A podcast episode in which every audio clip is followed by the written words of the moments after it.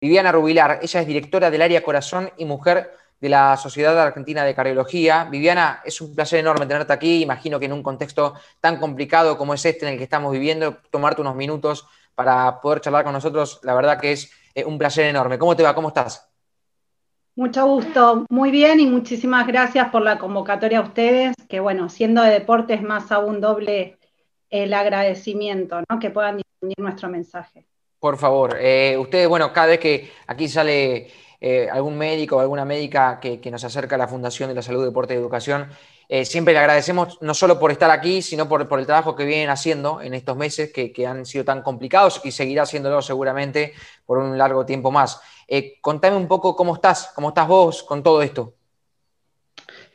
Yo personalmente estoy bien, eh, desde marzo, yo aparte de ser cardióloga clínica, hago intervencionismo, entonces patología con todo lo que está aumentado, la patología cardiovascular, ¿no? cardiovascular ha, aumentado. Entonces, bueno, a nivel personal, poniéndole de alguna forma al cuerpo, pero con todas las, las ganas de seguir trabajando en esto que, que todos elegimos ser médicos, ¿no? Y estar al servicio de los pacientes. Así que feliz haciendo lo que hago que no es poco. Viviana, eh, decís, eh, elegimos ser médicos y, estamos felices por, hacer lo que, lo que hacemos. Imagino que en esa elección eh, nunca estuvo sobre la mesa la posibilidad de que pase esto o sí. No, no, pero bueno, creo que mundialmente nadie se lo esperaba. Esto es algo que, que nos agarró a todos de imprevisto y cada uno pudo armarse de alguna forma y salir de lo mejor, lo, más eh, armado posible, porque pensá que aparte de, ser médicos y algo que elegimos por, por convicción y profesión, tenemos toda una familia atrás, todos, que no eligieron la medicina, muchos de ellos, y bueno, es, es a la vez un orgullo para nosotros, pero una responsabilidad cuidarnos y no traer esta enfermedad a casa, ¿no? Así que compleja la cosa, pero en particular yo estoy muy feliz. Ya en un rato te voy a preguntar también sobre la relación con el deporte y demás, pero te quiero consultar sobre este contexto porque la verdad que me interesa saber cómo conviven esas dos facetas tuyas, en este caso en lo particular, de decir, bueno, eh, por un lado soy médica y le tengo que poner el, cuerpo, pero por otro lado tengo una familia detrás y tengo la responsabilidad de cuidarlos a ellos. Y mira, eh, siempre lo pensamos, eh, yo eh, personalmente tengo hijos chicos y, mi esposo que no, es médico, em, pero de vuelta, yo creo que el cuidado, de hecho yo jamás dejé de trabajar. Desde marzo, en el peor momento estuve ahí, sigo trabajando en cuidados intensivos de alguna forma porque todo lo que veo es urgencias y el COVID para mí es un paciente más, pero creo que es parte de lo, que nos está dejando. Cualquier paciente es probable posible COVID, así que nos tenemos que cuidar de igual forma eh, con cualquier paciente, en tu mismo consultorio, en la calle, con en el almacén, o sea, eh, esto quedó, como vos dijiste en un principio, para quedarse, no creo que se vaya pronto. Las vacunas, por suerte, han llegado, pero justamente no, no, están haciendo una vacunación masiva sin entrar en ningún tipo de conflicto ni, ni al respecto, pero va a tardar mucho en tenemos muchos habitantes y muchas personas en riesgo como para llegar a, la vacunación masiva. Así que eh, yo creo que el punto está en seguir cuidándonos, fundamentalmente. Eh, ¿Has tenido pacientes deportistas? Sí, eh, lo que es COVID no respeta ni rango etario, ni enfermedad preexistente, ni, ni gente, digamos, que, que, no ha tenido ningún tipo de enfermedad. Los deportistas han habido, y como te decía en un principio, el COVID tiene una particularidad eh, que, ya desde el comienzo se sabe, que es la formación de trombos. Entonces, este, este trombo que se forma y que provoca una obstrucción en una arteria, se le puede dar a cualquier tipo de edad.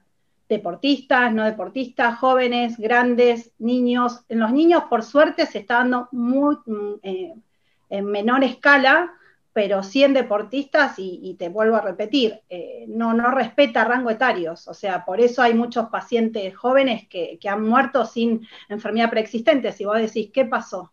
Y no se sabe, realmente actualmente lo único que sabemos es que este virus provoca una inflamación en todo lo que es el, tejido, en todo lo que es la, la inmunidad nuestra, y de alguna forma de eso se trata, en ver cómo está el sistema inmunitario nuestro ante este virus nuevo y cómo reacciona. Y ahí está la clave de salir mejor o, peor, ¿no? Ante la enfermedad. Eh, si bien eh, eh, coincido con vos, perdón, Ari, una más. coincido con vos que, no respeta si, has tenido enfermedad o no, si sos deportista o no, pero recién hablaste de las consecuencias que, tiene este virus. a un deportista en lo particular o de alto rendimiento que tiene que llevar adelante la práctica después del COVID, lo puede afectar un poco más que quizás la persona que no realiza deporte y, no tiene que hacer movimientos físicos permanentes? Mira, las secuelas que deja el COVID, la verdad es que son para pensar. Tienen, em, ustedes saben que mayoritariamente afecta al pulmón. Entonces, la parte respiratoria, que justamente los deportistas es lo que más utilicen por una cuestión lógica, la demanda de oxígeno es mayor y demás. Entonces, el deportista puede tardar pero no por ser deportista. Todos los pacientes que fueron afectados por COVID tardan más en recuperarse la parte respiratoria. Hay algunos que se recuperan al mes, otro al año, y yo tengo pacientes que desde marzo están enfermos y siguen actualmente refiriendo síntomas respiratorios. Así que no, te puedo decir, el paciente así como es eh, individual, eh, se comporta el virus de diferente manera. Por eso es importante a la hora de terminar con esta enfermedad hacerse el chequeo respiratorio y cardiológico para descartar causas que pueden provocar el virus que no son tan conocidas, como un aumento de la, de, la, silueta cardíaca, que nosotros le decimos miocarditis, que la deja justamente este virus, es el agrandamiento propio del corazón, de causa viral en este caso, ¿no? Claro. Eh, Viviana, ¿cómo te va? la Chita Ludeña te, te saluda. Eh, más allá de las contingencias que hay por, lo que sabemos, por el COVID, en la normalidad, eh, ¿qué tipo de consultas eran las que mayormente te hacían los deportistas? Los deportistas habitualmente van todos los años, y gracias a Dios esto ya está estandarizado, hacer el chequeo médico. Ahí te encontrás con diferentes patologías. Las más comunes son eh, la hipertensión arterial. ¿Por qué? Porque son enfermedades silenciosas. Uno hasta que no se hace chequeo no se da cuenta. Y todo deportista de alto rendimiento requiere una prueba de fuerza, donde hacen la famosa bicicleta o el esfuerzo físico. Entonces ahí es cuando ves que aumenta la presión, pero más de lo que debería esperar. Entonces vos ahí ya tenés un diagnóstico de hipertensión arterial.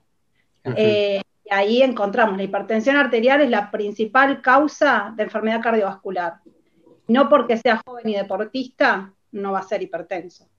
Entonces, Los, deportistas, fundamentalmente, y está muy bien hecho esto, el, el, apto físico anual, y en el cual lo principal es esto, el chequeo cardiológico y ver por qué esta hipertensión, la diabetes, otra enfermedad silenciosa, se, encuentra justamente en estos chequeos. Eh, los deportistas, por suerte, tienen un corazón en cierta forma sano eh, y de, por ser deportista eh, es beneficioso. Por eso todos los pacientes cardiológicos, ustedes piensan que los mandamos a caminar o a correr o a hacer alguna actividad física que hace que el corazón lata en forma más, más, más despacio. En el deportista de por sí, los latidos cardíacos son menores.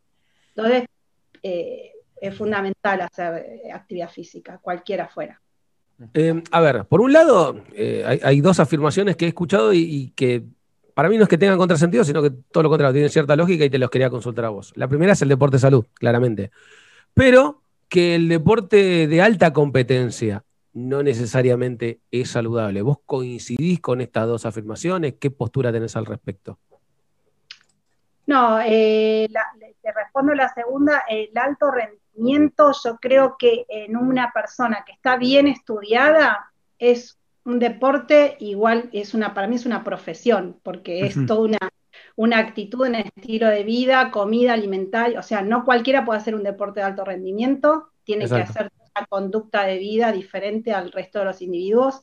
Y para mí no, yo lo avalo, o sea, es algo saludable y mientras tenga un chequeo adecuado, con una buena evaluación médico-clínica, eh, está perfecto.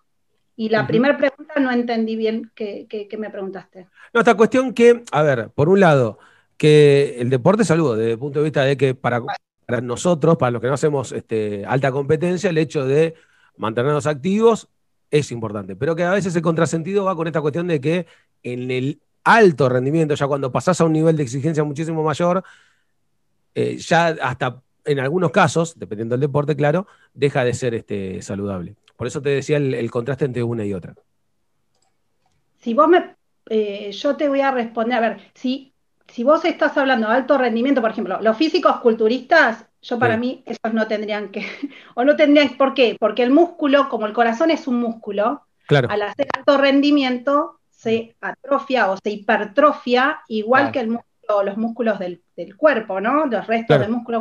Por eso yo ese alto rendimiento me, cuido un poco en, indicarlo. Pero todo deporte es saludable por esto, por lo que yo te decía en un principio.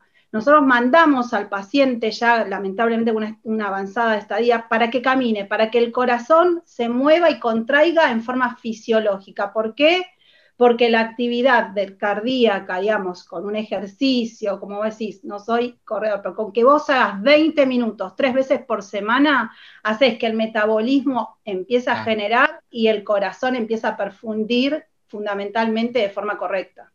Entonces, por eso te digo, yo lo que digo, eh, hagamos actividad física, pero tengamos en cuenta esto, que todo lo que es fisicoculturista, aparte tenés otro tema, lo que es salud deportiva, muchas veces el tema de la alimentación. Hay mucha gente que también confunde lo que es la alimentación, aumenta y se sobreexpone a los consumos de proteínas, lo que no tengan un buen chequeo renal, afecta no solamente órganos nobles como es el corazón y el pulmón, sino también los riñones. Después vemos en chicos ginecomastias a la edad adulta, vos decís, eh, ¿qué pasó? Y los mandás a operar y no, pero este chico estuvo comiendo o consumiendo grandes proporciones de alimentos proteicos para justamente ganar musculación y vemos las consecuencias eh, posteriores. Así que yo creo que todo en su medida correcta y con el control adecuado, vamos para adelante. Perfecto. Viviana, em, sin ánimo de entrar en conflicto ni mucho menos, pero ¿qué, te genera vos como, como médica estando en la primera línea de batalla, eh, eh, esto que siempre se ha mencionado en el último tiempo, que haya gente que, no que piense distinto, sino que, milite eh, todo lo contrario, ¿no? Que diga, no, este virus no existe, esto no existe, la gente no se muere, la gente se muere por otra cosa. ¿Molesta un poco al personal de salud? Es que en un principio, yo te digo, allá por febrero, marzo, hasta los mismos médicos, no estábamos, no sabíamos de qué se trataba y no es que minimizábamos, sino que decíamos qué está pasando, no sabemos dónde estar parado.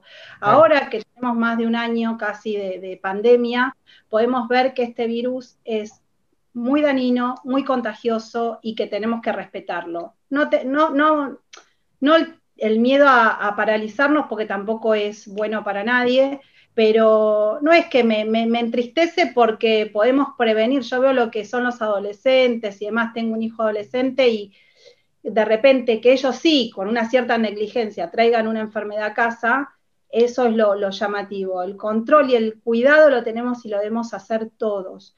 Em, la población médica es como te dije en un principio, está por, el tener el, placer de atender y, muchas veces lo que elegimos ser, y no creo que estén enojados. Tienen este tema de que por qué no se cuidan si ya sabemos qué hace y que nos está llevando una mortalidad alta, ¿no? Y sigue, y siguen las cepas nuevas, y siguen sin llegar las vacunas que, tenemos que seguir vacunando, y bueno, un montón de situaciones que hacen que, esto se postergue y no sabemos a dónde vamos. Así que, pero no creo que haya cierto enojo por, por la población médica. Creo que, estamos todos en la misma, porque tampoco, te digo que mundialmente tampoco se sabe demasiado, o sea, se sabe el día a día, se basan en, recién ayer tenemos la confirmatoria en una revista argentina que es el Lancet, que la vacuna actual, la, la rusa, está homologada. Pero vos me decís, de ayer o la semana pasada, recién ahora